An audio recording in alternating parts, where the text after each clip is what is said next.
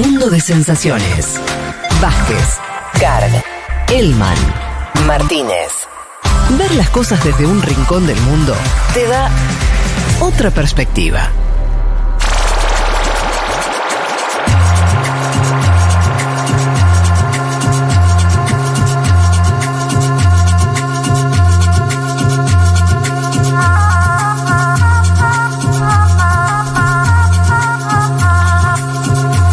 Bueno, aquí estamos de vuelta después de la entrevista a Juan Batalema, a quien le volvemos a agradecer su presencia.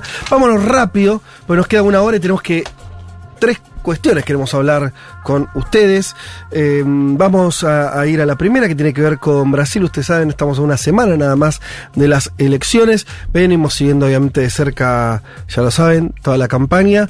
Eh, Juanma, ¿dónde querés poner el punto para arrancar a, a, contar dónde estamos ahora? Búsqueda de voto útil de Lula y la campaña de Lula a una semana de las elecciones para intentar ganar en la primera vuelta. Semana pasada comentábamos el apoyo de Marina Silva, ex candidata presidencial se sumó Meireles. Meireles es expresidente del Banco Central durante las presidencias de Lula.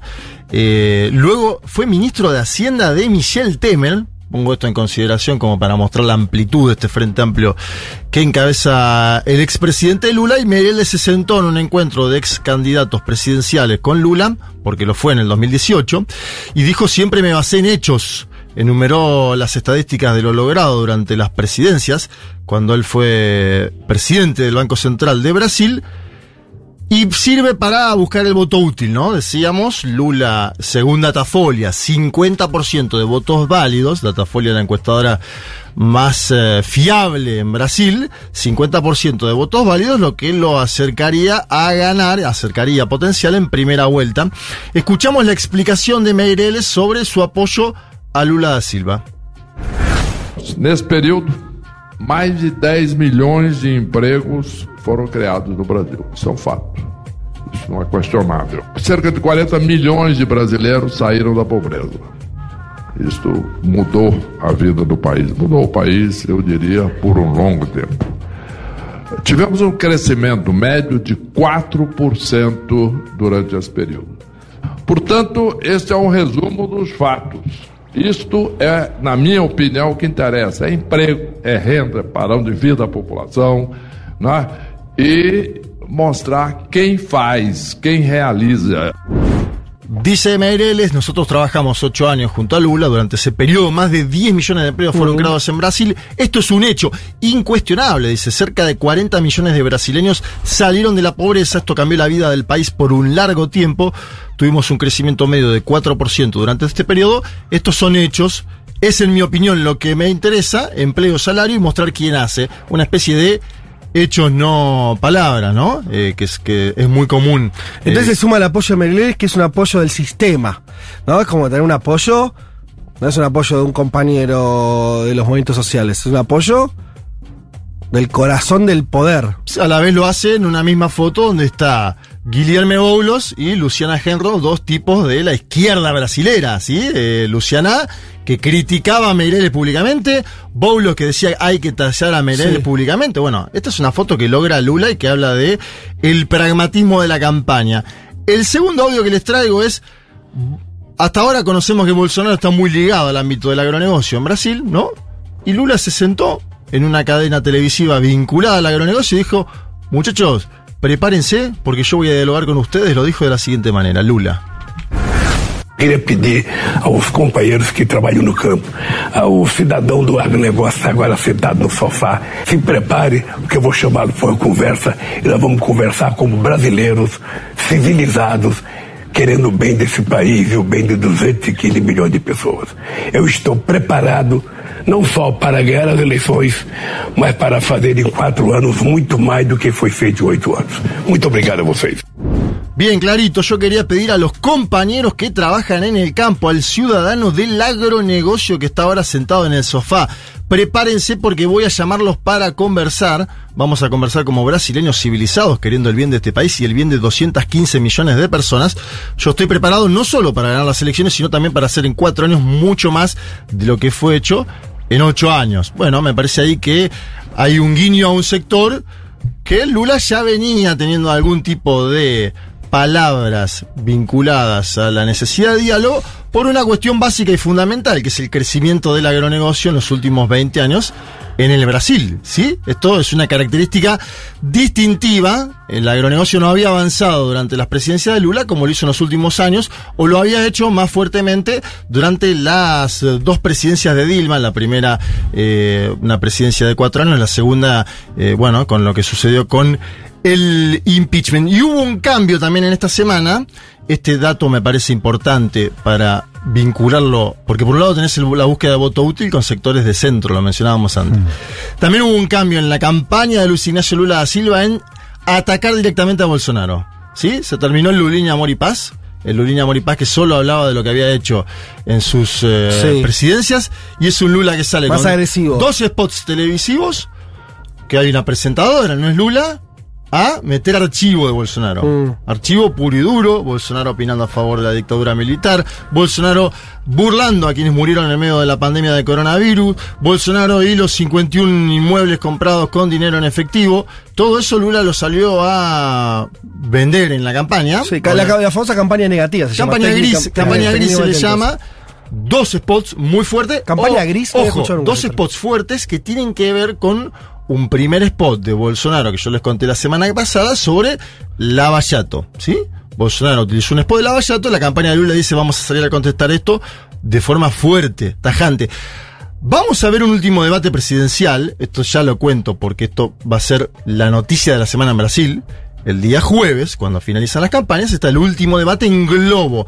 Debate al cual no solo va a ir Jair Mesías Bolsonaro, que estuvo ayer en un debate organizado por un pool de medios, al cual Lula no fue porque estaba en un evento de campaña, y obviamente lo que indica el ABC de las campañas presidenciales es que si tenés 47%, estás cercano a ganar en primera vuelta, no tenés que mostrarte tanto tiempo en los eh, debates. Esto es algo que también tiene que ver con la consultoría política, puede debatir uno, no debatir. Y sí ir más preparado el del jueves también. El ¿no? del jueves, claro. ¿Qué pasa? Si vos tenés un GAF en un debate que se produce el día sábado, tenés toda la semana, todos los medios de comunicación hablando de si tuviste un GAF o no en ese debate. Si vos vas el día jueves, el día viernes se terminó la campaña electoral. ¿Sí? Y podés dar a la vez el último espaldarazo en caso de que Ajá. exista la posibilidad de un voto útil. Por eso tiene total lógica eh, la decisión de la campaña de Lula de que Lula asista el día jueves al debate organizado por Globo, donde además Lula va a decir, este puede decir, no sé si lo va a hacer o no, este fue uno de los medios que se sumó a la campaña para que yo esté detenido en Curitiba durante 580 días. Bien, yo, Pedro Estédile, lo traíamos eh, semanas atrás, porque yo, yo le presenté Meireles, yo le presenté un Lula agronegocio, y ahora le presento también lo que dicen los movimientos sociales. Yo, Pedro Estédile, dice, tiene una teoría cercana a la tuya, Fede, en el sentido de que puede finiquitarse el 2 de octubre esto, o el, día 30, y él lo analiza en cómo participa la juventud en el debate electoral brasilero. Si le parece, escuchamos porque me parece algo interesante el posicionamiento del líder del MST de Brasil, João Pedro Stedle. Quem está na rua com as bandeiras, quem está distribuindo, é uma juventude que já estava engajada socialmente, ou no partido, ou em movimento popular, ou até em igrejas. Depois nós temos um segmento de uma juventude talvez mais influenciada pela classe média, que ela tem se manifestado culturalmente. Foi o que aconteceu no Rock in Rio. Todas as noites os caras, né? Mandando o Bolsonaro pra Bangu. Há uma juventude aí descolada da vida partidária, que é a maioria, que tem se manifestado em formas culturais. E eles não estão envergonhados em defender o Lula. E há um outro segmento que é invisível, infelizmente, que é a juventude pobre de periferia. A expectativa do que eu ouço da nossa companheirada que está lá na periferia é que esse jovem tá puto da cara. Que esse jovem quer mudança. E obviamente que o Bolsonaro não é mudança. Né? Então ele pode até votar nulo, mas no Bolsonaro ele não vota. Daí eh, o, o Bolsonaro já perdeu, só falta a gente decidir qual a data. 2 de outubro, 29 de outubro. Bolsonaro ya perdió, solo falta elegir la fecha, dice yo, Pedro Estedile, 2 de octubre o 29, entiendo que es el día 30, no importa la equivocación particular. Dice, escuchen esto porque es inteligente Estedile marcando los segmentos de la juventud en Brasil. El que está en las calles con banderas es el que está distribuyendo material, ya estaba socialmente comprometido, o en el partido, o en movimientos populares, hasta en iglesia, dice.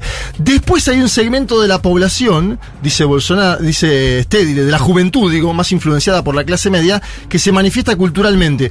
Fue lo que aconteció en Rock in Rio, dice él, todas las noches mandando a Bolsonaro a Bangú, es decir, insultando a Bolsonaro, las y los artistas, y dice, hay una juventud despegada de la vida partidaria, que es la mayoría, esto pasa en todos los países latinoamericanos, que se manifiesta en forma cultural. Y no tienen vergüenza en defender a Lula. Dice, hoy no tienen vergüenza en defender a Lula. Y hay otro segmento, el tercero marca él, que es la juventud pobre de la periferia. Lo que yo escucho de nuestros compañeros que están allá, dice Stedile, es que esos jóvenes están enojados que quieren cambio. Y obviamente Bolsonaro no es cambio, pueden hasta votar nulo, pero a Bolsonaro no lo votan. Entonces Bolsonaro ya perdió, dice este dire.